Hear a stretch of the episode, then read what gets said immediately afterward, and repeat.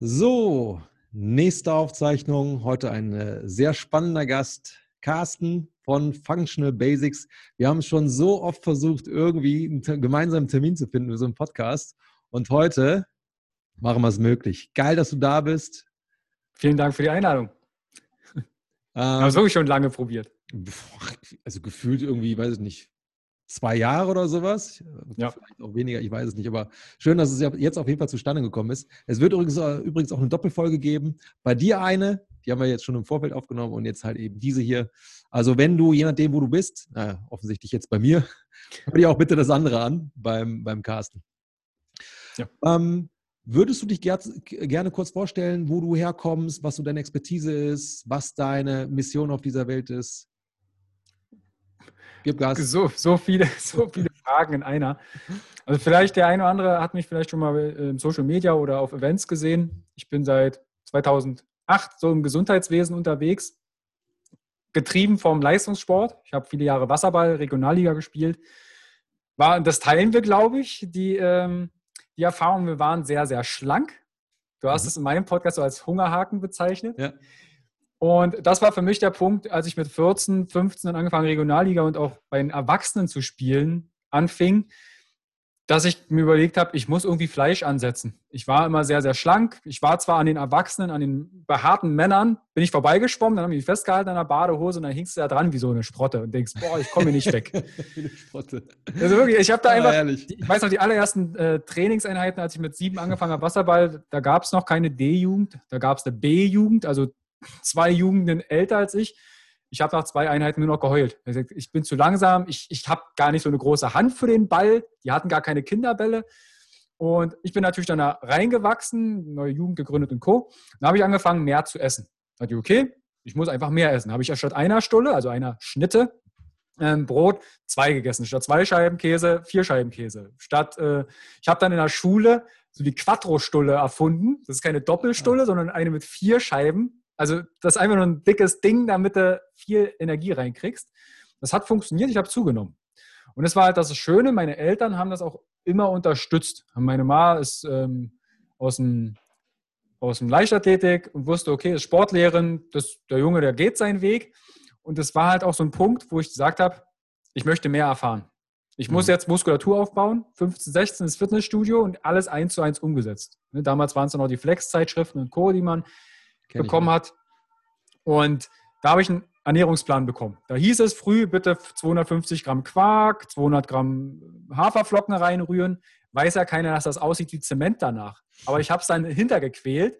Meine Ma hat dann schon irgendwie den Kopf gekratzt und okay, was wird das jetzt hier? Weil dann kamen die ersten Anfragen, da kann ich auch mal irgendwie einen Eiweißshake. Die waren ja bei weitem nicht so lecker. Ne? Das ist jetzt auch schon 17, 18 Jahre jetzt wieder her. Mhm. Ähm, man sagt, da war ja, das Doping und so. Da hatte ich den ersten Mal einen Eiweißshake, ja, da habe ich dann. Ja. ja. für die Zuschauer und Zuhörer, die vielleicht etwas äh, jünger sind, wir mussten damals mal fragen, dass sowas, sowas gibt. Da habe ich Haferflocken im Kinderzimmer geschreddert, um einfach Masse zu machen. Und das ging halt so weit, das hat funktioniert. Also in deinem Falle ja auch, ne? wer viel mhm. isst und dann entsprechend das mit Training verbindet, da formt sich auch einigermaßen was. Und dann gab es einen Game Changer bei mir, das war mit 16, da haben sich meine Eltern für mich nach ja, ich sag mal, rückblickend tatsächlich sehr unerwartet getrennt, geschieden. Mhm. Ich weiß, das hat sich angekündigt und Co. Als Kind hatte ich das, wollte ich das nicht wahrhaben. Und da hat sich bei mir etwas in meinem Körper verändert. Ich war dann quasi nicht mehr das Kind, sondern ich war der Erwachsene, der Vater. Ich musste Elektrik, musste, ich habe Elektrik gemacht, Haus, Hausbauern gezogen und so. Ich war nicht mehr Kind. War für mich vollkommen normal. Und dann bin ich ins Studium, so, habe Sporttherapie studiert und da war ich erstmal mhm. frei. Dachte mhm. ich, okay, jetzt wird richtig gefressen. Wenn jemand zu mir gesagt hat, irgendwie wird es ein bisschen viel, dein Nacken wird irgendwie ein bisschen too much, mhm. dachte ich, geil, das ist also richtig gut. Ne? Ich muss noch mehr machen, ich muss noch härter trainieren, ich habe noch mehr Essen. Und so bin ich das erste Mal dann auch mit dem Thema, was macht zum Beispiel Stress mit unserem Körper? Schlaf, mhm. Hm, ich habe mir einen Wecker gestellt, damit ich nachts Weight Gainer trinken konnte oder noch Müsli essen konnte. Ja. Das ist, ähm, wenn du den ganzen Tag nach Leben, Training, Essen und, naja, Uni, Sportwissenschaft, da rennt man die ersten Tage nur mit Schlapperlook rum und geht zu Sportveranstaltungen. Und das hat dann da weiterhin geführt. Ich wollte wissen, wie funktioniert unser Körper. Da ging 2008 diese Reise los, zu erfahren, was brauche ich, um stark zu sein, Ernährungswissenschaften, Bewegungsanalyse und, und, und. Ich war also wie so ein Schwamm. Das kennst du ja auch, erstmal alles aufsaugen. Und dann mhm. gehst du in eine Fortbildung, hast eigentlich beim Abschluss schon drei neue gebucht. Dann kam quasi das dazu, ja okay, Eltern getrennt, finanzielle Situation als Student nicht so cool. Also habe ich viel gearbeitet. Ich habe dann als Personal Trainer und Kursleiter gearbeitet und in der Hochzeit habe ich dann bis zu 22 Kursen, Kurse in der Woche gegeben. Also Body Pump, Boah. Muscle Power, Step Aerobic. Okay. Ja, das ist, das ist richtig das viel. Ist, ja. Also so viel konntest du am Ende auch nicht mehr essen. Also es mhm. ging ordentlich an die Substanz, hat aber nicht so viel Geld gebracht. Ne, also ich weiß, Coastleiter, die vielleicht zuhören, das ist jetzt nicht der bestbezahlteste Job, außer du bist vielleicht Mastertrainer bei Les Mills und irgendwo auf der Bühne in einem Video. Da bin ich zeitgleich noch in die Montage gegangen für Kieser-Training. Kieser-Training sagt der eine oder andere was. Mhm. Ähm, ich habe die Maschine repariert. Bei meinem Vorleben Anfang des Studiums habe ich Sportgerätetechnik studiert. Ich Ach, wollte geil. wissen, wie funktioniert so eine Maschine. Ich möchte wissen, wie muss die Übersetzung im Exzenter sein, damit die Kraft in den Muskel eingeleitet wird. Spannend. Extrem spannend, wo, aber auch viel Mathe. Aber wo studiert man das? Das war der erste Studiengang in Chemnitz, TU Chemnitz. Äh, Sports Engineering hieß das. War quasi die Mischung aus Maschinenbau und Sportwissenschaft. Mhm. Nur cool. äh, sehr cool mit äh, Mathe 1, 2, 3 und dann ja. gab es so Momente, ich habe äh, Abi Mathe ohne Stochastik gemacht. Das haben unsere ah. Mathematiklehrer außen. Dann saß ich in einer Mathevorlesung, der malt irgendein Ausrufezeichen da vorne an die Tafel. Ich gucke auf meinen Taschenrechner und sage, du, ich habe das gar nicht. Ich habe dieses Zeichen nicht. Das ist irgendwie wichtig. Der guckt mir, das ist schon Wahrscheinlichkeitsrechnung. Wenn du damit noch nie Berührung hattest, wirst du es schwer haben im Studium. Das war die erste Berührung, okay, ich werde das Studium nicht schaffen. Mm. Also die erste Angst. Ich bin aus meinem getrennten Elternhaus raus und sage, ich muss alles selber schaffen. Ich muss jetzt selbstständig sein. Ich muss perfekt sein. Ich muss mhm. der beste Mann auf Welt sein. Scheiße, ich, mein Studium, das kriege ich nicht gebacken. Mhm. Da habe ich dann quasi Sporttherapie. Ich bin in die Sportwissenschaft gewechselt. Und das war viel besser. Da habe ich mich zu Hause gefühlt. Mhm. Und was ich gerade sagte, wenig Geld, ich bin dann quasi auf Montage für Kisa gefahren, war in Europa unterwegs. Und da gab es so Momente, ich erinnere mich gut, da bin ich um fünf aus Wien gekommen und stand um acht im Fitnessstudio und habe Kurse gegeben. Also die Regenerationszeit wow. war sehr, sehr gering. Mhm. Das führte dann tatsächlich dazu, dass ich 2011 ähm, ein Ermüdungssyndrom hatte, also ein Burnout mit Nierenversagen. Ich hatte 40 Grad Fieber, ich hatte ein Hochbett, ich bin nicht mehr ins Hochbett hochgekommen, ich hatte alle Klamotten nass geschwitzt. Ich habe in diesem Delirium ähm, genießt und hat einen Hexenschuss. Also es war irgendwie alles scheiße, obwohl jeder von außen sagte, ey, der ist fit, der, mhm. der macht dir, keine Ahnung, sonst wie viel Kurse und der, der ist doch eigentlich gesund. Mhm. Da bin ich dann das erste Mal konfrontiert worden, als der Körper versagt hat. Also wirklich, das ganze Kartenhaus ist zusammengefallen und da sind natürlich nachblickend Dinge zusammengekommen. Was hat die Scheidung meiner Eltern, innere Kindarbeit, Glaubenssätze, Regeneration, Stress, was hat das mit uns zu tun? Das war mir bis 2011 in dem, in dem Zeitraum überhaupt nicht bewusst. Bewegung, Ernährung, ja, und das war's. Also Training, mhm. ja, trainieren, essen, schlafen, ja, holt sich der Körper irgendwann. Mhm. Das war dann die, das Learning, da habe ich dann quasi 2011 gesagt, okay, ich möchte wissen, wie werde ich gesund, richtig, glücklich, alt. Und so habe ich dann Functional Basics gegründet und bin weil das verbindet uns ja so wissensbegierig in alle ja. möglichen Fachlebensbereiche rein. Funktionelle Medizin, Psychoneurologie, NLP, systemisches Coaching und vieles mehr. Achtsamkeitstrainer, also ich, das, was mir damals geholfen hat.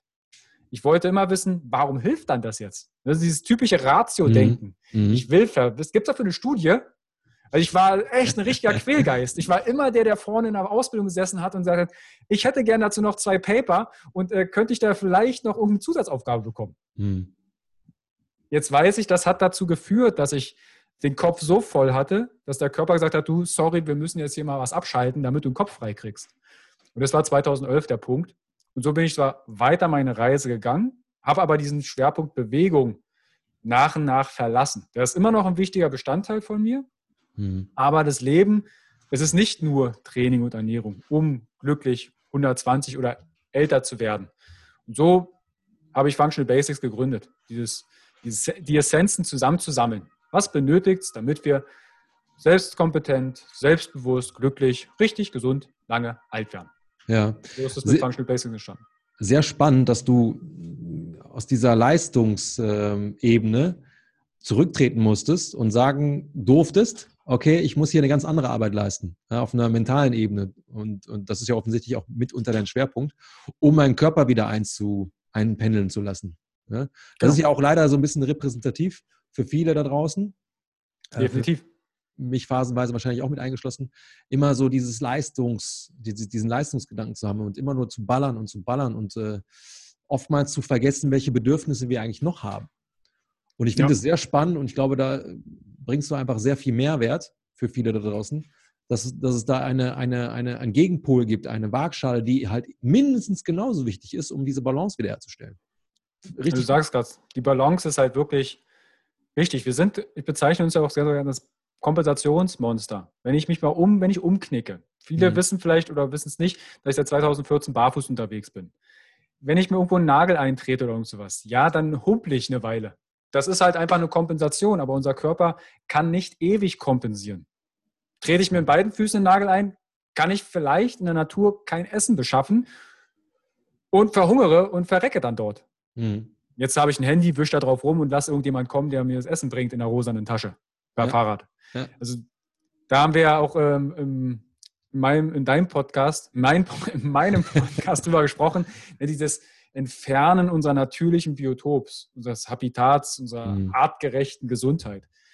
Und das ähm, hat mich inzwischen sehr viele Schritte weiter, auch klarer blicken lassen, Werkzeuge an die Hand nehmen lassen und sagen, okay, was brauche ich jetzt?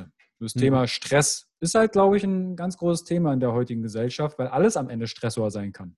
Mangelbewegung, zu viel Bewegung. Definitiv. Mhm. Schlafmangel, ja. selbst zu viel Schlaf kann Stress sein. Und das ist meine Herausforderung und Aufgabe geworden an die Welt, ihnen die Werkzeuge in der Hand zu geben, um genau diese Basis für mehr Lebensqualität zu kreieren. Mhm. Ähm, eine Sache würde ich gerne mal aufgreifen, das Thema Kompensation, weil du gerade gesagt hast, ne, wenn ich mir jetzt so einen äh, Nagel im Fuß rein, reinlaufe, ja, dann humpel ich erstmal.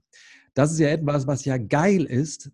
Das, äh, das muss man erstmal raffen, dass eine Kompensation das Beste ist, was dir passieren kann. Der Körper ja. schaltet sofort um, er merkt, okay, da ist ein Problem. Ja, dann gucke ich halt, dass ich eine Alternative finde, um von A nach B zu kommen, damit ich halt überleben kann. Man muss ja immer diesen Kontext Überleben mit reinnehmen in unserer, in unserer ja. heutigen Zeit, weil wir müssen ja eigentlich nicht mehr überleben. Es ja? wird uns so leicht gemacht. Ähm, weil oftmals hat ja dann dieser Deckmantel Kompensation immer so einen Negativcharakter. Grundsätzlich ja, etwas nicht richtig machen. Genau. Ich muss kompensieren, ich kann es aber nicht richtig machen. Aber was ist denn daran ist, die Frage ist, gibt es erstens ein richtig? Ne, wer definiert das? Woran mache ich das messbar, dass es genau richtig ist? Habe ich einen Vergleichswert? Mhm. Und diese Kompensation, du sagst halt, wir müssen nicht überleben. Aber du magst ja auch diesen evolutionären Vergleich. Mhm. Unser Körper ist halt in Anführungsstrichen uralt angepasst aus der Natur und ja. unser Stresssystem funktioniert nur in diesem Fight, Flight oder mhm. Freeze-Modus. Ja. Anderes kennt er nicht. Das hat für Millionen Jahre funktioniert. Warum sollte er sich das heute Morgen anders überlegen? Ja, ja jetzt bringst du nochmal eine sehr spannende Komponente mit rein. Das muss ich mir direkt noch aufschreiben, bevor ich es gleich vergesse. Worauf ich hinaus wollte, war so dieses, die Kompensation ist ja dann das Beste, was hier passieren kann. Wenn wir jetzt mal mit richtig oder falsch antworten müssten, dann kann man mhm. sogar sagen, dass diese von außen falsch wirkende Bewegung ja eigentlich richtig ist, weil es ist eine Alternative zu diesem akuten Problem, was du gerade hast. Nur was wir halt, äh, und deswegen wollte ich das so aufgreifen, was halt unser Problem ist, dass wir in unserem Alltag immer wieder die gleichen ähm, Kompensationsmuster, also chronisch abrufen. Und dann mhm. fängt der Körper halt irgendwann an zu sagen, nee, jetzt habe ich keinen Bock mehr und dann gibt es die rote Karte. Dann haben wir die Dekompensation. Ich finde das auch schon mal sehr, sehr, sehr wertvoll, das mal zu differenzieren. Und jetzt bringst du noch mal noch eine geile Sache rein. Ähm, und da sind wir eigentlich schon beim Nervensystem. Wir haben hier zwei, um das mal ganz einfach zu halten, zwei Systeme, die uns ausmachen. Eins, was uns hochfährt, eins, was uns runterfährt, ne? Sympathikus, Parasympathikus. So, und jetzt hast du ja schon sowas gesagt wie Fight or Flight, das heißt äh, Angriff oder Flucht. Das ist eher so mhm. dieses An, dieser An-Modus.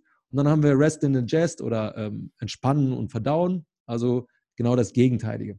Jetzt ja. haben wir das Ding, dass die beiden Systeme perfekt angepasst sind seit den letzten vier Millionen Jahren oder wahrscheinlich sogar noch weiter. Wir haben ja Teile mhm. in unserem Gehirn, die sind ja uralt. Ne? Also jedes, jedes Lebewesen reagiert darauf. Ja. Also ob es jetzt deine Hündin würde das machen, ein Eichhörnchen, diese Mechanismen sind, haben sich bewährt und sind installiert. Und ne, dieses Sympathikus, Parasympathikus, das kennen wir alle. Jeder hat schon mal ein Zebra und einen Löwe irgendwo gesehen. Ja. Zebra hat gerade gegessen oder wir haben gerade gegessen, wenn man jetzt vielleicht die, den Vergleich haben möchte. Wir sind gerade ein bisschen geil, wir wollen uns fortpflanzen, ja, so ein bisschen Reproduktion wäre auch mal nicht schlecht und eigentlich Erfolge fressen, so ein Nickerchen wäre auch nicht schlecht. So ein Mittagsschlaf. Und der Löwe hat noch nicht gegessen. Er sagt, das Mittagessen steht gerade vor mir, ich renne jetzt los. Ja, was wird bei dem Zebra nicht funktionieren? Das kann weder irgendwie irgendwo drüber höckern und sagen, du wart mal, ich muss hier mal kurz äh, Spaß haben. Es kann weder Mittagsschlaf machen, noch äh, irgendwie verdauen. Also das sind genau die Mechanismen, die du ja gerade beschreibst auch. Die funktionieren nicht. Aber was ist Stress eigentlich für einen super Träger? Bewegung.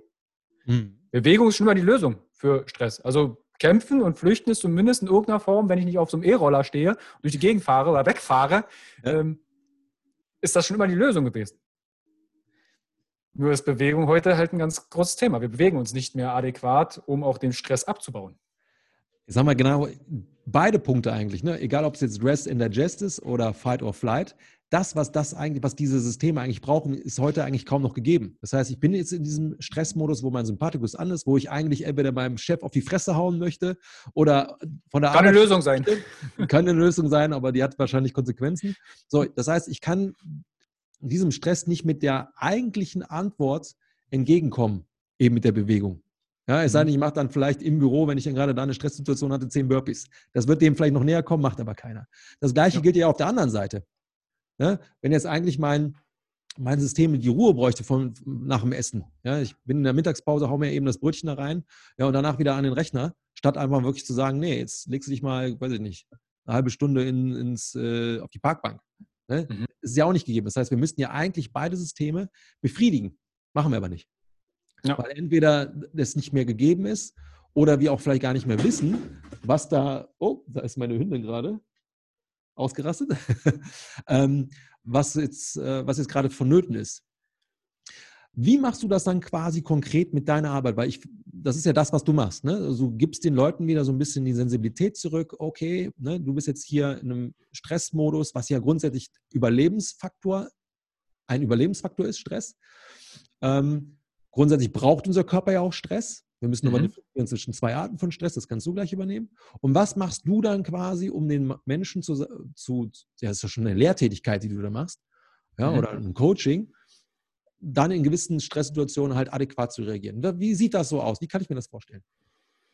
Also im Alltag, ich schaue es, wir können erst mal kurz einen Einblick in meinen Alltag geben, wie ich das mhm. etabliere. Denn die ganze Wohnung ist quasi auf Bewegung aufgebaut, ähnlich wie bei dir. Ich kann jederzeit irgendwo mich ranhängen, mal einen Klimmzug machen, mich rumbaumeln, adäquat, artgerechtes Abhängen, wenn man so möchte. Und gehe quasi meinem Körper nach.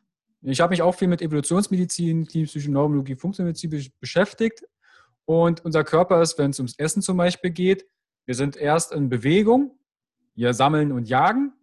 Wenn wir nichts finden, nennt man es heute intermittierendes Fasten. Angenommen, wir waren erfolgreich, dann gibt es Happa Happa, esse ich was.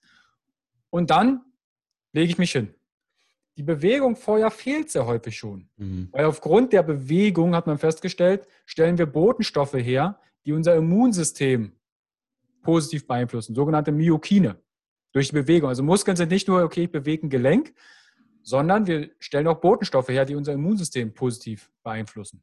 Besonders die obere Extremität scheint dort aufgrund von Kampf und ich mhm. muss was anheben, buddeln, Wurzeln ausgraben, sehr prävestiniert um diese Myokine herzustellen.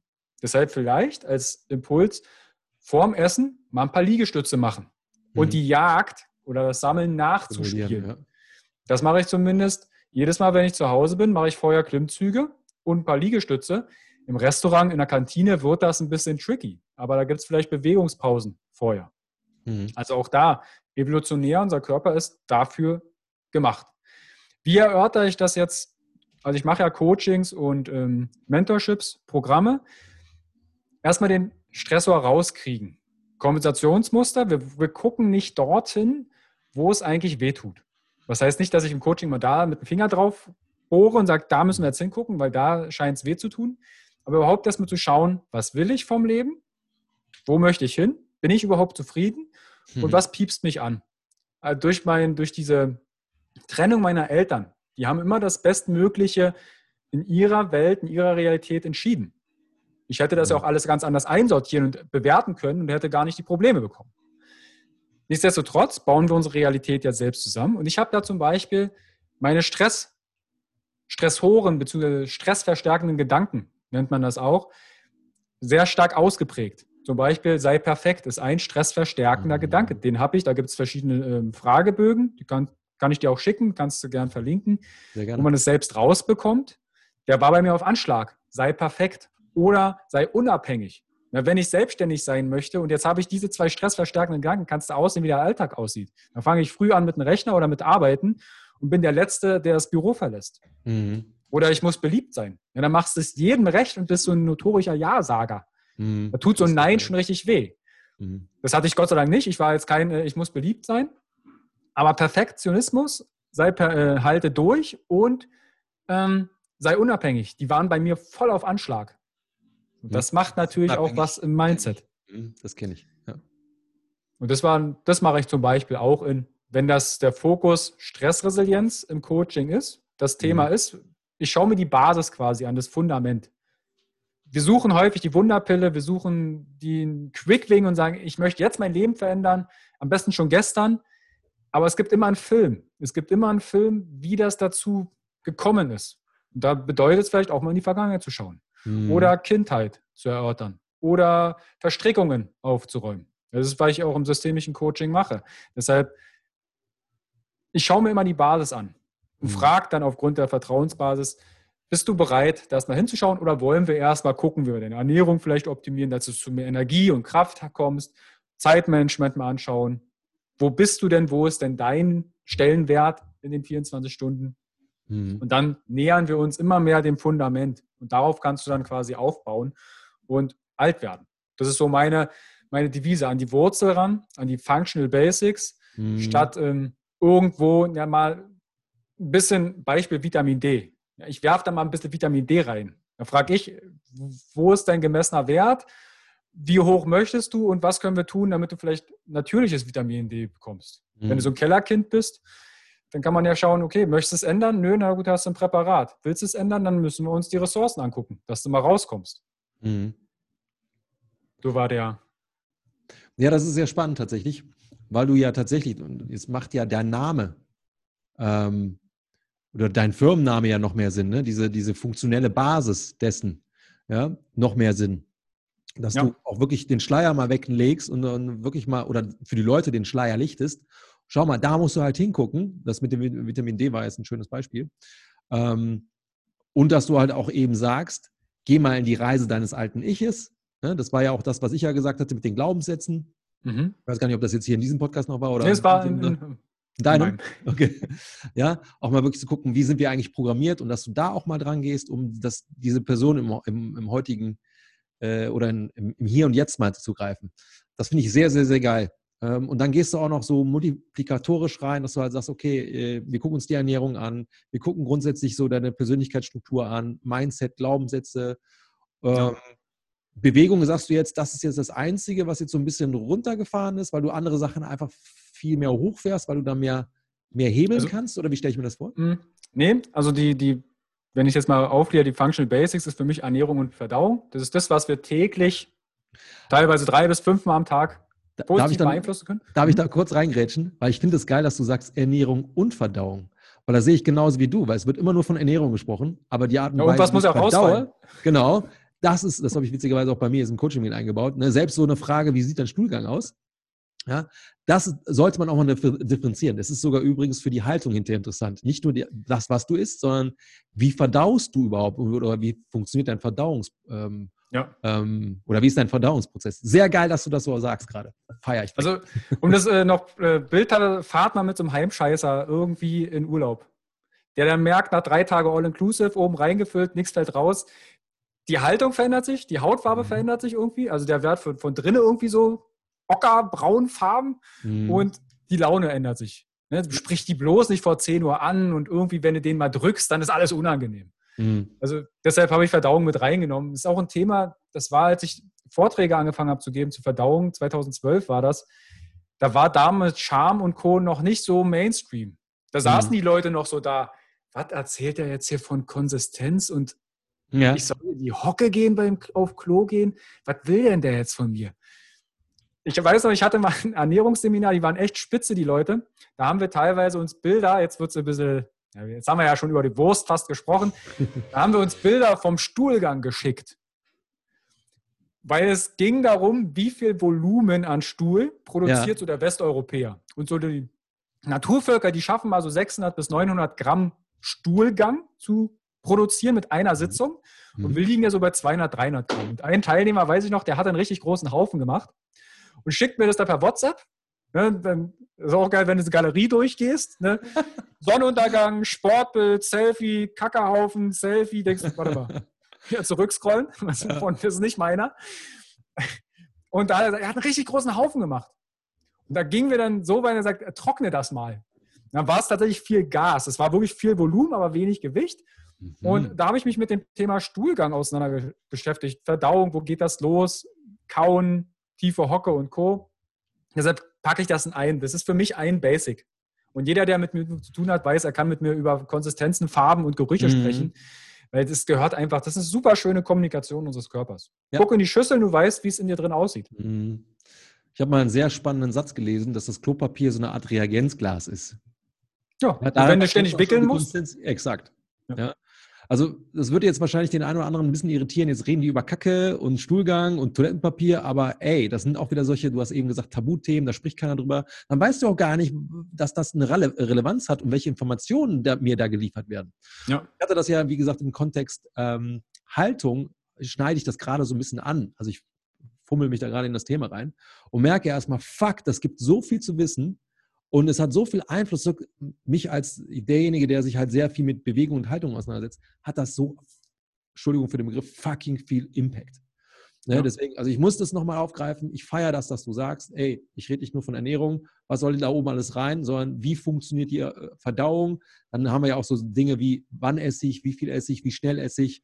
Und dann haben wir auch schon wieder den Sympathikus mit drin, wenn ich die ganze Zeit im Stressmodus reinballer. Und das hat natürlich auch Auswirkungen auf die Verdauung. Und die Verdauung mit der Darmperistaltik hat wiederum Auswirkungen auf ganz viele andere. Auf Zwerchfell, also auf meine Exakt. Atmung hat das zu tun. Ja, also der Darm ist ja nicht einfach nur irgendwie reingeklöppelt, sondern der hängt ja auch in Fasziengewebe und äh, viszeralen Fettschichten und Co. Das kommuniziert ja. Bombe. Wir wissen ja inzwischen, dass 90 Prozent des Darms, enterisches System, hier hoch in die Birne geht Exakt. und 10 Prozent nach unten. Also die Frage ist, wer steuert hier wen? Also mhm. geht mal drei mhm. Tage nicht auf Klo. Euer ja. Denken verändert sich. Finde ich sehr gut. Aber jetzt habe ich dich unterbrochen. Also wir waren jetzt bei deinen Bausteinen Ernährung genau. und äh, Verdauung. Verdauung ist eins, dann Bewegung und Immunsystem packe ich ins ein. Mhm. Warum Immunsystem Bewegung? Klar, Bewegung, Muskulatur und irgendwie, ne, wir brauchen jeden Muskelgramm, was wir aufbauen, können wir im höheren Alter nutzen. Mhm. Irgendwann verlässt uns der Appetit, irgendwann werden wir etwas inaktiver dann können wir zumindest die Muskulatur nutzen, die wir aufbauen im früheren Leben, um Gelenke durchzubewegen, um mal krank zu werden, um das Eiweiß abzubauen und für andere immunologischen Dinge zu nutzen. Also deshalb ist Bewegung Immunsystem und Myokine für mich so wichtig. Weil Bewegung ist meistens ja auch draußen in der frischen Luft, also tue ich was fürs Immunsystem. Das ist für mich eine Sparte. Ich habe viele Jahre Bewegungsanalysen gemacht, auch mit, ähm, mit Sportmannschaften und Co. Das habe ich etwas zurückgeschoben, die 1 zu 1 Geschichten, gebe aber immer noch Outdoor-Trainings oder Kurse, wo ich die Leute in, in der Gemeinschaft in Bewegung bin. Und dann lasse ich mal sowas reinfallen wie, mach mal eine tiefe Hocke und drücke mal, dann kann das richtig befreiend wirken und so.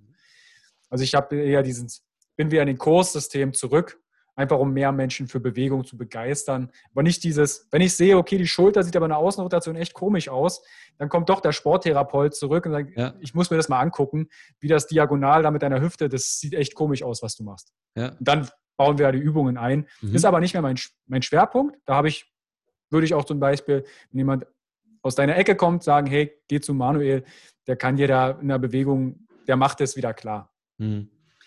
Bewegung, Immunsystem, dann natürlich Stressresilienz und Mindset packe ich in eins, weil auch das Mindset, unser, unsere Glaubenssätze, Verhaltensweisen, Prägungen, können echt auf den Sack gehen, also können uns Mhm. echt stressen, weil jeder, der so einen Glaubenssatz, wie ich damals hatte, nur die Harten kommen in den Garten oder ich muss perfekt sein, ich bin nicht genug, das macht richtig viel mit unserem Stresslevel. Mhm. Ja. Deshalb haue ich das zusammen. Und dann haben wir noch Schlaf und Regeneration, weil Gegenpart zum Stress, ob jetzt positiv oder negativ, wir brauchen die Balance.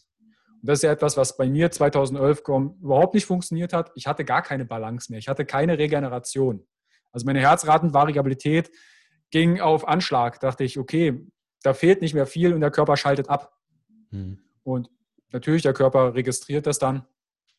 Deshalb ist für mich diese, diese vier Säulen sind essentielle Basics. Und darauf, die schauen wir uns an und darauf können wir aufbauen. Mega gut.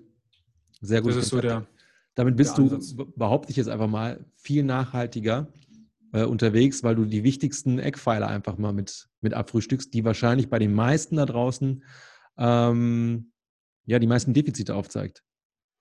Weil, oder? Mhm.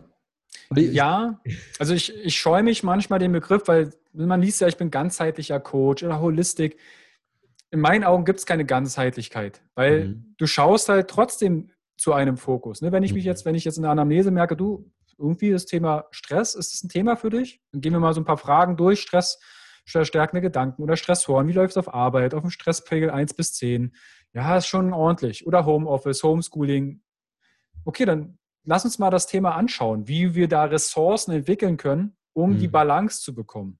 Dann ist ja trotzdem ein Fokus auf das Stress. Dann habe ich vielleicht die Schulter, die vielleicht nicht ganz rund läuft, nicht ganz im Blickfeld. Deshalb tue ich mich mit ganzheitlich etwas schwierig mit dem Begriff. Das klingt immer so, boah, ich bin ganzheitlich Mhm. irgendwas. Ja, ja, ja, Aber trotzdem haben wir mit einem Auge den Fokus drauf. Was ich halt nochmal in meinem Coaching lernen durfte, war, ich bin ja jetzt wirklich sehr speziell, wenn wir dann mal in deiner Sprache bleiben, was die Bewegung betrifft. Musst Mhm. aber feststellen, ich muss auch mal die anderen Felder, die du jetzt eben Definitiv. äh, angeschnitten hast, auch mit berücksichtigen, da auch mal hinschielen. Ja, ich bin da jetzt nicht, habe jetzt nicht die Kompetenz da wie du, aber ich weiß halt, dass das eine Relevanz hat und habe ja auch eigene Erfahrungen und ich lese mich da auch so ein bisschen ein und merke halt, wenn ich die Leute in Bewegung besser machen möchte, komme ich um die Themen, die du jetzt schwerpunktmäßig für dich ausgewählt hast, nicht drumherum. Definitiv, ja. Ne? Und das finde ich halt eben so spannend. Deswegen sagte ich halt, das hat ja teilweise Mehrwert. Ich habe auch zum Beispiel einen, einen Menschen da gehabt, der hatte Schulterkaries, also Schulterschmerzen. Aber was bei ihm halt eben sehr signifikant war, waren seine Glaubenssätze. So, dass er da halt einfach mehr leisten muss als alle anderen. Ja? Mhm. Und allein schon über diese Schiene haben wir es geschafft, die Schulter, Schulterschmerzen zu lösen, weil er quasi nicht mehr diesen Trigger bedient hat, die mit diesem ähm, Glaubenssatz einherging. Ne? Weil bei ihm war das zum Beispiel so, äh, Crossfit halt richtig ballern und er hat sofort den Schalter umgelegt und jetzt muss ich einfach besser sein als die anderen. Und dann wurde er seiner Schulter nicht gerecht oder seinem ganzen System nicht. Und allein diesen Zahn schon mal zu ziehen, dass er diesem Trigger nicht mehr erliegt, hat dazu geführt, obwohl wir an der Schulter kaum noch was gemacht haben, dass die ruhig war. Ja. Aber da muss ich ja den Weg, den Umweg gehen, also nicht über die Bewegungsschiene gehen und da versuchen, alles äh, sachlich zu erklären, sondern wir mussten einmal komplett außen rum gehen Mhm. und ihn da selber mal ausbremsen. Das war auch für mich eines der spannendsten Coachings überhaupt, was für einen Impact so ein Schalter haben kann. Der Definitiv. intrinsisch ist. Ne? Ja. Also ganz kurz vielleicht auch für, vielleicht für die Zuschauer als Verständnis, weil es geht ja um das Thema Stress, Glaubenssätze. Was Mhm. macht Stress? Akuter Stress, Fight-Flight-Modus. Chronischer Stress, das ist etwas, womit unser Organismus relativ neu erst zu tun hat. Mhm. Hat halt auch die Kaskade über, Beispiel kann man auch im Internet schauen, HPA-Achse, also Hyperphysen, Hyper, äh, Hypothalamus, Hyperphysen, Nebennierenachse, Cortisol, was ja ein Überlebenshormon ist, wirkt halt, dass das Immunsystem runtergefahren wird. Macht ja auch Sinn. Die Energie brauchen wir dann in unseren Kampf-Flucht-Organismen, Mhm. also Muskeln und Co. Deshalb ist gar kein Blut in der Verdauung oder für Libido und Co. Deshalb haben ja auch manche, die jetzt sehr hart trainieren. Das betrifft nicht nur Frauen, sondern auch Männer. Aber sehr viele Frauen dann sehr häufig dann Probleme mit der Menstruation, Regelblutung, Fruchtbarkeit. Männer auch. Nur wir Männer denken, als Beispiel hatte ich auch solche Sätze, Mann ist hart. Der hat keine Mhm. Hormone. Ich Mhm. habe Testosteron und alles andere habe ich nicht. Ja, wenn ich dann aber nach zwei Wochen keine morgendlichen Zelte mehr baue, ist das quasi ein Anzeichen. Oder es kommt vielleicht zum Akt mit der Freundin und du kriegst keinen hoch, dann ist das auch ein Zeichen, das ist keine Schwäche, das ist ein Anzeichen deines Körpers, dass dein Körper gerade im Überlebens- oder Fluchtmodus ist. Mhm. Und sich dann das einzugestehen und sagen, du, sorry, ich habe, glaube ich, gerade ein Problem. Ich habe, heißt ja nicht, dass du impotent bist, aber du hast gerade ein Stressthema. Ich bin gerade im Fluchtmodus. Und da hinzuschauen, warum renne ich eigentlich weg? Wovor ja. renne ich eigentlich weg? Ah, ist ein Glaubenssatz oder ähnliches. Deshalb finde ich das sehr wichtig, dass du das auch mit in dein Coaching mit ein aufgreifst. Und das mhm. finde ich, wird auch immer mehr. Deshalb finde ich das ja. ähm, wahnsinnig wertvoll, dass eine Schulter zum Beispiel dann auch über Glaubenssatzarbeit rehabilitiert werden kann. Ja, sehr spannend. Äh, wirklich, sehr, sehr spannend. Ähm, da sind wir uns auf jeden Fall eins. Und das ist, glaube ich, auch sehr geil auch für die Männer. Ich habe ja bei mir eigentlich sehr viele äh, männliche Zuhörer dass wenn das mal so ein Thema ist und du sprichst da jetzt einfach ganz locker flockig, das ist jetzt gar nicht kein, Tabuthema. Eben haben wir über Kacke gesprochen, jetzt über äh, Morgenlatte und, und, und ja. ja. dass das eigentlich nur ein, ein, Regelproblem, also nicht ein Regelproblem in dem Sinne, sondern einfach nur ein, ein Balance Balance, Problem ist. Ein Thema der ne? Balance. Ja. Und dann sind wir wieder, und dann sind wir auch wieder bei Wissenschaft, Sympathikus, Parasympathikus. Und dann muss man nur wirklich schauen, wie kann ich denn das eine oder andere aushebeln. Was bei mir vielleicht nochmal ähm, für die Zuhörer wieder interessant, spannend war, so dieses Thema, ähm, du musst noch mehr leisten, ich bin noch nicht gut genug, was du ja eben auch schon gesagt hast. Ähm, mhm. Dann auch wirklich mal zu verstehen, die, diese, diese Kaskaden, die ich da in meinem Alltag immer wieder durchlaufe, um, um besser zu werden und auch diesen Druck, den ich mir aufbaue, jetzt musst du noch das lernen und dieses und das musst du noch besser können, so. Das macht natürlich auf physischer Ebene, hinterlässt das ja Spuren. Und das mhm. kann halt eben so etwas sein, wie du eben sagst. Ne? Okay, vielleicht habe ich als Mann da jetzt gerade so ein, so ein Problem. Und ähm, musste, und das habe ich heute auch immer noch, dieses Problem, dieses, ah, nee, fahr mal runter, du bist schon gut genug. So, für wen musst du da gerade was beweisen? Kein um dich herum, das bist du selber. Ne? Mhm. Und das sind ja Dinge, da darf man und da braucht man auch noch manchmal so diesen Impuls von außen, deswegen ist deine Arbeit offensichtlich sehr, sehr wertvoll, dass man da erstmal ein Bewusstsein für schafft, in welchem, in welchem Teufelskreis man sich da befindet. Weil wir messen immer nur das, was wir, was wir da offensichtlich äh, als offensichtlich wahrnehmen. Aber viele Dinge sind ja gar nicht so offensichtlich. Die sind ja, ja. so in diesem, in diesem Arbeitsspeicher, ne, wie du eben auch so, so schön gesagt hast. Ja, das Immunsystem muss ja runterfahren, wenn ich im Fight-or-Flight-Modus bin, weil es braucht gerade die Energie woanders. Aber das kriege ich ja so von, von objektiv ja gar nicht so gegriffen. Ja.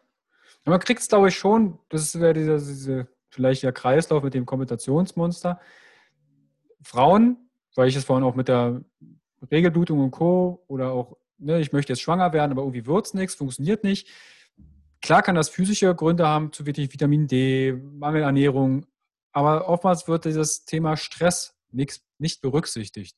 Und sich zu bewusst oder bewusst zu werden, was Stress eigentlich ist. Erstmal ist Stress nichts Schlimmes. Ne? Also unser Körper reagiert ganz normal bis er halt ausbrennt. Das hatte ich mit 2011, dass der Körper sehr wahrscheinlich rückblickend auch schon 2008, 2010, 2009 mhm. Kompensationsmuster gezeigt hat, zum Beispiel Distanzierung vom sozialen Umfeld. Mhm. Ich sage, nee, ich gehe, warum soll ich denn zur WM gehen? Ich gehe lieber ins Fitnessstudio. Ja, ich war der Einzige, der da in der WM im Fitnessstudio trainiert hat. Zwei Trainer saßen am Rechner, haben gejubelt und ich sagte, haben die nicht mehr alle? Ich muss jetzt hier ackern. Das geht ja gar nicht. Oder Ernährung. Für mich war das selbstverständlich, früh um fünf aufzustehen und vorzukochen. Da haben andere Studenten, sind entweder aus der Disco gekommen oder haben gesagt, ey, ich lege mich hier nochmal drei Stunden hin. Hm. Diese Selbstverständlichkeit und sich einzugestehen, ist das noch zuträglich? Zeige ich vielleicht schon Symptome der Überbelastung? Hm. Also das Thema soziale Ausgrenzung, Unruhe, schnelle Gereiztheit. Deshalb finde ich es wahnsinnig wichtig, sich man kann sich das so ein bisschen mit einer Glockenkurve vorstellen. Wir haben einmal diesen Flow-Zustand, das heißt, ich brauche genau einen optimalen Stress, dann bin ich in diesem Tunnel. Ne, das kennst du sicherlich auch, wenn du ein Projekt ausarbeitest, dann, dann muss von außen jemand kommen und sagen, ist mal was. Ah, geht gerade nicht, ich bin gerade voll im Fluss. Dann ist der Stress genau die richtige Dosierung. Aber links und rechts davon gibt es einmal, okay, woran merke ich, dass ich jetzt in den Flow komme? Ne, die Augen glitzern, oder ich ver vergesse, vergesse zu trinken, zu essen. Das sind nur die Anzeichen, okay, ich komme jetzt, der Stress ist genau richtig. Und dann gibt es die Schattenseite. Was sind die ersten Anzeichen, dass es zu viel wird? Und sich das ins Bewusstsein zu holen. Ich mhm. fange an, jetzt kommt jemand, sagt, ich möchte Essen haben. Links davon, du wart mal fünf Minuten, ich muss noch, möchte das noch fertig machen. Oder hau bloß ab mit deiner Scheiße, kannst alleine essen. Ne? Dann sind wir auf der rechten Seite. Dann sind wir, ich reagiere vielleicht gereizt. Und mhm. das sich zu bewusst werden, wann ist Stress zu viel? Und da kann jeder sich mal eine Liste machen, die fünf Dinge aufschreiben, wie reagiert er, wenn Stress zu viel ist. Also wenn ich dich, Manuel, fragen würde, was sind deine drei Reaktionen? Woran merkst du persönlich, körperlich oder psychisch, dass Stress gerade zu viel wird? Ja, definitiv Gereiztheit. Das ist ein also, großes Thema.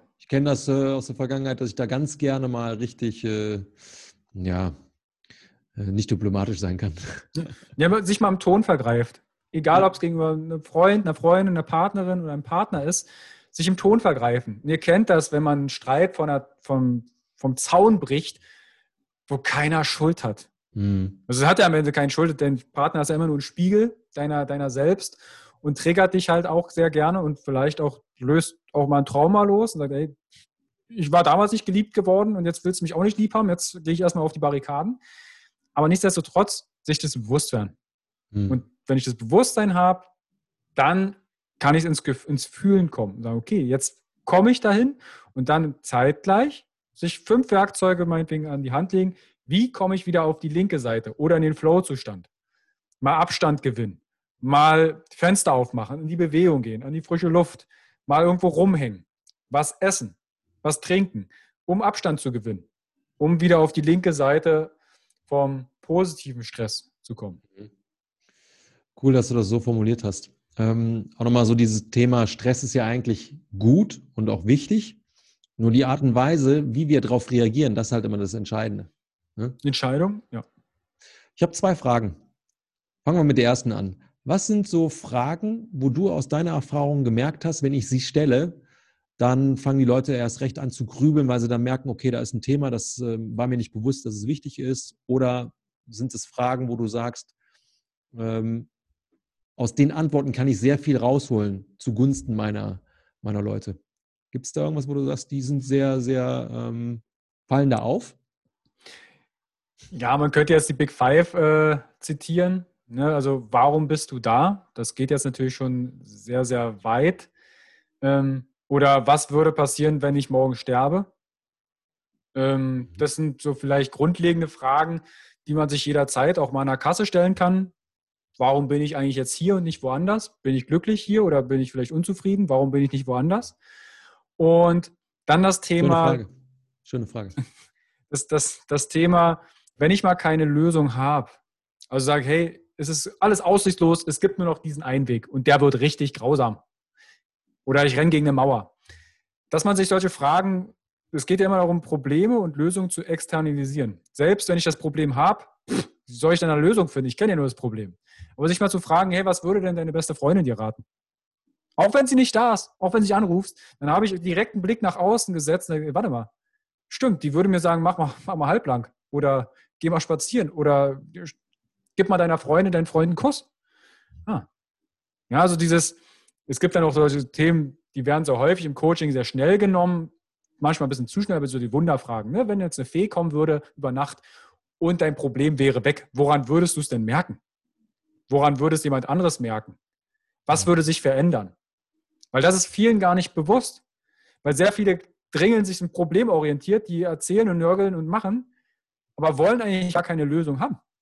Hm. Wenn man den Fokus direkt auf die Lösung bringt, dann werden Ressourcen auf einmal frei. Ja, wie würde es sich eigentlich anfühlen? Gab es mal Momente, wo ich diesen, diesen, diesen Moment erfolgreich gelöst habe?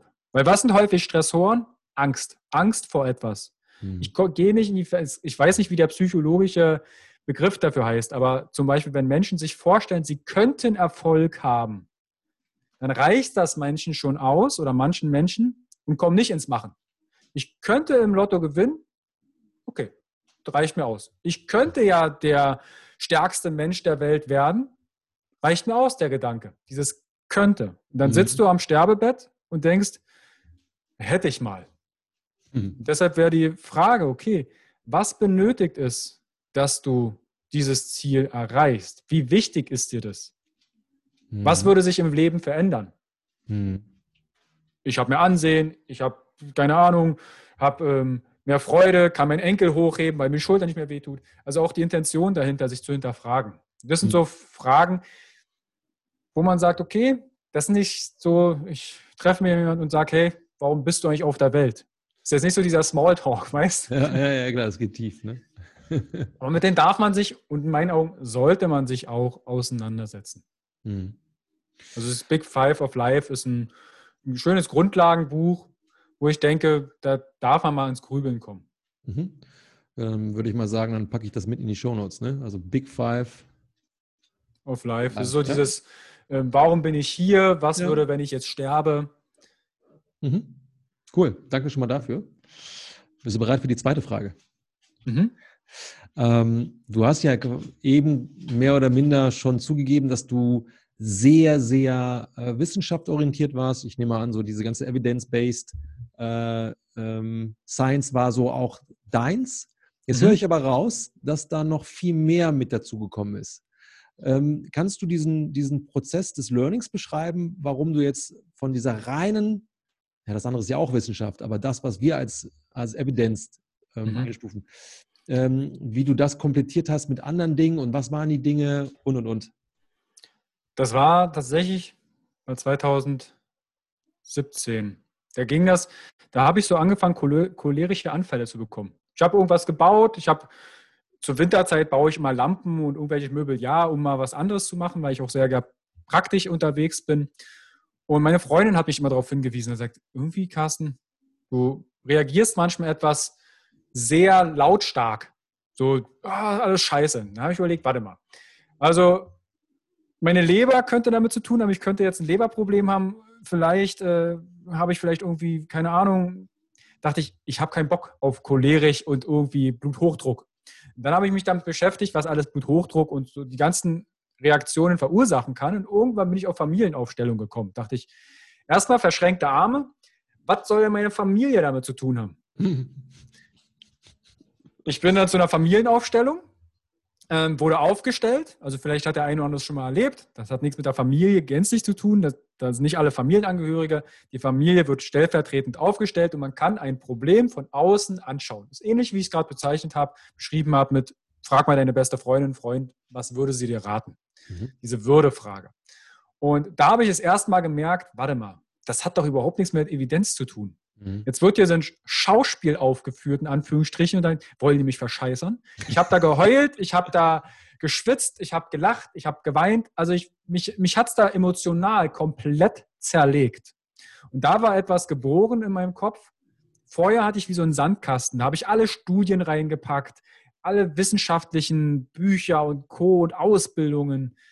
Aber dieser Sandkasten war irgendwann voll. Der ist quasi geborsten. Der, der Sand mhm. ist drüber. Und da habe ich überlegt, es muss doch noch mehr geben. Mhm. Es muss doch mehr geben als dieses Ratio. Und da bin ich auch in dieser Familienaufstellung das erste Mal mit meinem inneren Kind der Emotionen konfrontiert worden, was ich mit der, was ich am Anfang sagte, der Scheidung meiner Eltern, das habe ich quasi abgespalten. Mhm. Und er sagt, Emotionen, er hat mich damals gefragt, was gibt es denn? Ja, glücklich und traurig. Und noch so? Ja, Wut. Ich kannte das nicht. Ich konnte das überhaupt nicht äußern. Ich war von außen, würde man jetzt sagen, sehr, sehr kalt. Mhm. Und da wurde ich das erstmal konfrontiert und dann habe ich gesagt, okay, was gibt es mehr? Und bin dann quasi in das Thema systemisches Coaching, NLP, Kommunikation mhm. gegangen und habe gemerkt, okay, Kommunikation, Realität, Wirklichkeit im, im Konstrukt des Kopfes, da wird es dann irgendwann sehr, sehr schwammig mit evidenzbasiert. Aber ich habe gesagt, ich muss dafür jetzt offen sein, Sonst komme ich mit meinem eigenen Leid nicht weiter. Dann werde ich das nicht los.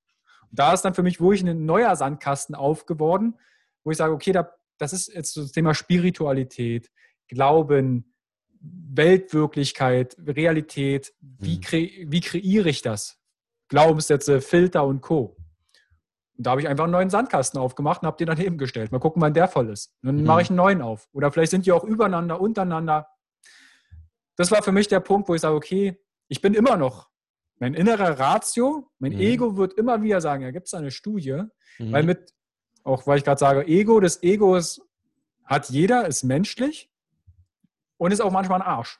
Ja, mhm. Wir wissen sehr häufig, wenn dir jemand sagt, ja, die Planeten sind rückläufig und da, der Stern steht so und aufgrund dessen, ja, mein Ego würde sagen, hast du dafür eine Studie? um den quasi gegen den Baum zu fahren. Ja. Und sagen, Ja. Eigentlich will ich dir voll an den, ans Rad pissen gerade, aber ich bin inzwischen so selbstreflektiert und sage, alter Ego, bleib mal ruhig. Hör dir das an. Du kannst jederzeit deine Ego-Insel verlassen, mal da gucken, mal da gucken. Und wenn es dir nicht gefällt, na, dann kommst du wieder zurück. Mhm. Aber auch das, das bewusst zu werden und sagen, okay, warum handle ich eigentlich so? Mhm. Das ist häufig das Ego. Und das habe ich da auch 2016 bei der Familienaufstellung mal ein ganzes Stück mit angeschaut. Sag, Alter, was bist du eigentlich für ein Arsch manchmal? Mhm. Hat dich das befreit? Definitiv. Das war, das war auch so ein Punkt, ne, Männer weinen nicht. Was ich derweil schon geweint habe und geheult habe, auch in Ausbildungen, wo ich dachte, ich möchte jetzt diese Selbsterfahrung machen. Es hat mich, ich habe vor 16 Frauen geschlottert und geweint und nichts mehr gesehen, aber es war so befreiend. Mhm. Und durch diese Erfahrung zu gehen und zu gehen dürfen, finde ich halt ähm, sehr wertvoll. Und deshalb kann ich dir das nur bejahen, dass es mich Mhm. in, in dem Falle sehr befreit hat. Es gibt einen schönen Satz. Verstehen bekommt den Trostpreis, erleben den Hauptgewinn. Das ist ja quasi ein bisschen ähm, stellvertretend dessen, was du da auch erlebt hast. Und ich habe das bewusst gefragt, weil ich neige ja auch dazu. Ich will ja auch alles verstehen. Manchmal geht das aber nicht. Manchmal sind eben andere Ebenen wertvoller, wie die Gefühlsebene. Ähm, und ich erlebe das halt auch immer wieder bei vielen meiner Followerschaften, ähm, auch, auch Kunden, die halt da sehr rational sind und wirklich versuchen wollen, alles zu greifen. Und irgendwann verliert man sich da aber ganz schnell mal. Deswegen auch diese Frage, und wie du es halt geschafft hast, ähm, da nochmal, ja, du hast es jetzt mit einem Sandkasten beschrieben, ähm, ja, nochmal so ein Gegengewicht zu packen. Ich finde es halt nochmal super, super spannend, weil das Thema kommt immer wieder, dieses Evidence-Based. Das muss doch in irgendeiner Form, muss es ja, ähm, muss es ja empirisch sein, es muss abgehakt sein oder abgesegnet sein von irgendwelchen Leuten, die das halt eben ähm, ähm, so absichern durch diese Studie oder durch diese äh, Studiensituation.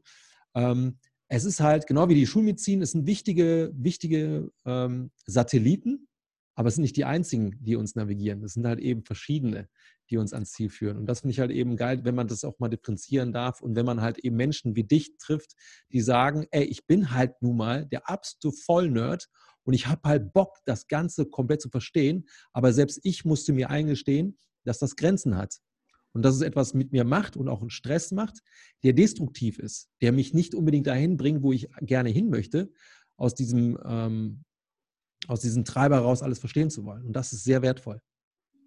Was ich glaube ich noch ähm, anfügen möchte, ist, man muss da wirklich klipp und klar, ich meine, wir sind jetzt auch ein gewisses, Anführungszeichen, wir sind ja nicht alt, aber es gehört natürlich auch ein gewisser Lebensprozess dazu. Mhm. Ne, dass ich über die Scheidung meiner Eltern sprechen kann. Ich bin mit meinen Eltern total fein. Es gab eine Zeit, da haben wir uns nicht angeguckt. Aber auch sich das bewusst zu werden. Wir können über Kacke sprechen, über fehlende Ständer früh am Morgen bei Männern. Dieses Bewusstsein und überhaupt zu sagen, theoretisches Wissen und praktisches Wissen ist halt wirklich, ich will nicht sagen Welten. Mhm. Wenn jemand sagt, du, wie viel Eiweiß soll ich denn essen, dann kann ich sagen, ja, irgendwo zwischen 1,6 bis 2,2 Gramm pro Kilogramm Körpergewicht ist zumindest das, was die Wissenschaft zumindest so sagt, brauchbar. Du kannst immer noch der Meinung sagen, dass du mit 0 Gramm Eiweiß besser fährst. Das ist doch vollkommen in Ordnung. Die Mhm. Frage ist nur, was macht das mit deinem Körper? Das ist kein, kein Wettkampf, wer wird jetzt älter, aber es gibt einfach bestimmte Grundlagen, in meinen Augen Basics, die unser Körper, unser Organismus braucht. Jeder muss schlafen. Wie wir schlafen, ist dann schon eine andere Sache. Mhm. Schlafe ich auf dem schrägen Bett, flachem Bett, Dunkelheit, nicht Dunkelheit? Gucke ich aufs Handy vorher, nicht aufs Handy? Das sind ja alles dann die Co-Faktoren. Mhm. Deshalb in meinen Augen, da zähle ich dich, denke ich, auch dazu, wir sind so Generalis äh, detailverliebte Generalisten. Wir können uns in einem Thema absolut verlieren, Schön ein gesagt, ganzes ja. Jahr um die Schulter kümmern, dann weiß ich, bin ich der Spezi auf der Schulter. Ich kann den Arm aber nicht mehr anheben, weil ich den nur vom Rumsitzen und Lesen nicht mehr angehoben habe. Mhm. Deshalb möchte ich da einfach einladen, guckt euch auch die, ein bisschen diese Lebensgeschichten an. Was, was steckt dahinter? Und das ist leider in Social Media, kommt das zu kurz. Du Mhm. siehst ja nur ein Abbild. Da macht jemand einen Spagat. Wie geil ist das denn?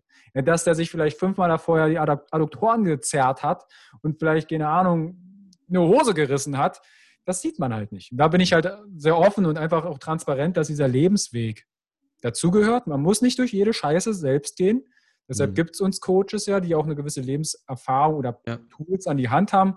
Wir müssen auch nicht durch jedes Trauma gegangen sein, um Traumatherapeuten zu sein. Mhm. Aber wir können Menschen davor bewahren, ähnliche Erfahrungen machen zu müssen.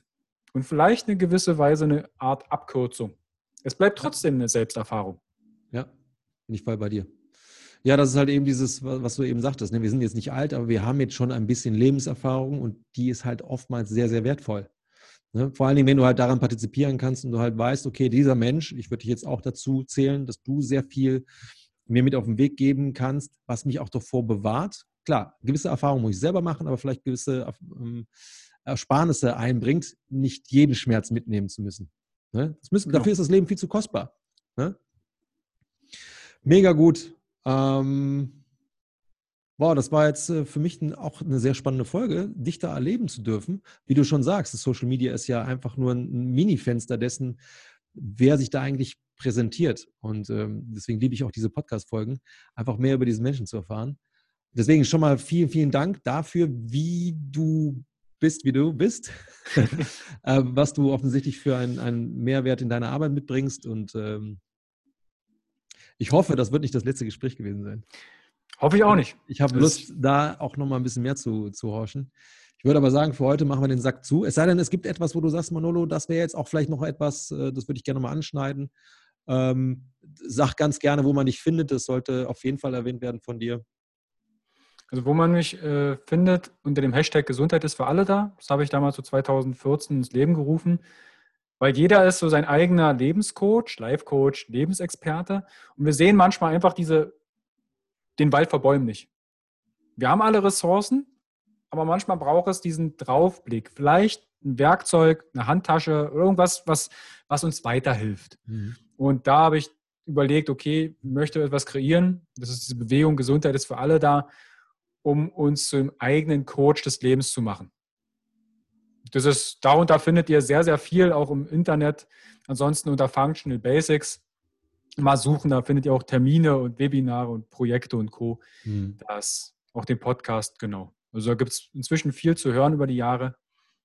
Du haust ja auch extrem viel raus, das darf man ja so sagen. Ne? Also wenn, wenn man dich verfolgt, du hast ja auch mehrere Kanäle, glaube ich. Ne? Ja. Also ich musste es dann irgendwann mal aus, ja. ich musste dann irgendwann mal das Ganze auslagern. Ja. Ähm, ganz kurz wegen dem Podcast. Das wirkt, hatte ich letztens auch, hatte mich gesagt, wie lange machst du deinen Podcast schon? Ich sage, 2019, Oktober. Mhm. Wie kann man denn da so viele Folgen produzieren? Ich sage, mir ist es wichtig, den Leuten, tolle Menschen, das ist ja auch Functional Basics über die Jahre geworden, eine Plattform, um tolle Experten wie dich zum Beispiel kennenzulernen. Und sagen, hey, es gibt so viele tolle Menschen, von denen wir lernen können. Mhm. Und hier in Leipzig hatte ich damals 2016 ein Health-Meeting gegründet. Das war so ein monatliches Event. Da habe ich mhm. Speaker eingeladen, regional, wo wir über Tabuthemen gesprochen haben. Frauengesundheit, Männergesundheit, Vitamin D, Trinkwasser, ach, alles Mögliche. Und der Podcast ist quasi das Überregionale, mhm. um den Menschen in Form von Gehör oder vom, vom Visuellen für YouTube da Möglichkeiten zu geben, tolle Menschen kennenzulernen und Impulse.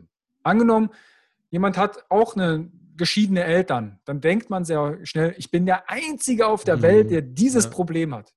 Und schon alleine, ich hatte letztens mit einem Kumpel über ähm, Männerkreise gesprochen, über, ähm, vielleicht geht jetzt vielleicht ein bisschen weit, aber das Konsum von Pornografie und Co. Darüber spricht man halt nicht. Ich bin halt ein mhm. großer Freund, auch Tabuthemen zu enttabuisieren. Sagen, ja. okay, über Kacke, okay, können wir drüber reden. Aber was ist denn zum Beispiel mit häuslicher Gewalt, mit Depression, mit Burnout, Suizidgedanken, innere Anteile und Co. Das gehört in meinen Augen auch auf die Straße. Voll. Und wir sind nicht allein damit. Und deshalb habe ich auch den Podcast gegründet, der, der wirkt sehr bunt. Da ist von allem etwas bei, aber das ist auch meine Vielfältigkeit. Ich interessiere mich für vieles, wie du, und dann freue ich mich immer auch, wie mit dir quasi mich auszutauschen hm. und merken, hey, wir sind nicht allein mit dem Problem, wir können einander lernen Genau, das ist so meine Herangehensweise. Also falls ihr den Podcast seht, nein, den mache ich noch keine acht, Jahr, acht Jahre. Ich mache aktuell bloß einfach viele Interviews. Wie viele Folgen hast du da, wenn ich fragen darf? Na, wir sind jetzt bei 170 ungefähr. Ja, aber das geht auch noch. Wie oft lädst du ja? Dreimal die Woche. Okay, das ist dann ordentlich. Also Montag, Donnerstag und Samstag kommt ein Interview ja. online. Genau. Ja, aber das ist ja schön. Du bist ja dann einfach der Bauchladen, der sagt, pass auf, ich habe dieses, jenes, solches, such dir was aus. Ne? Man muss ja genau. nicht alles durchsuchen. Genau. Ne? Also weg von diesem, naja, jetzt muss ich aber das, was er mir alles bietet, einfach reinpfeifen. Du suchst halt aus, wo deine Reise gerade ist, das Thema aus, was dich dann weiterbringt. Punkt aus Ende. Ja, bitte ich Genau. Danke. Jo, pass auf, dann ähm, schön, dass du da warst. Hat mich sehr gefreut. Und vielleicht hören wir uns mal wieder. Das werden wir. Ich wünsche dir einen schönen Tag und an die Zuschauer oder Zuhörer. Ich hoffe, die Folge habt ihr genossen. Reingehauen. Ciao. Ciao.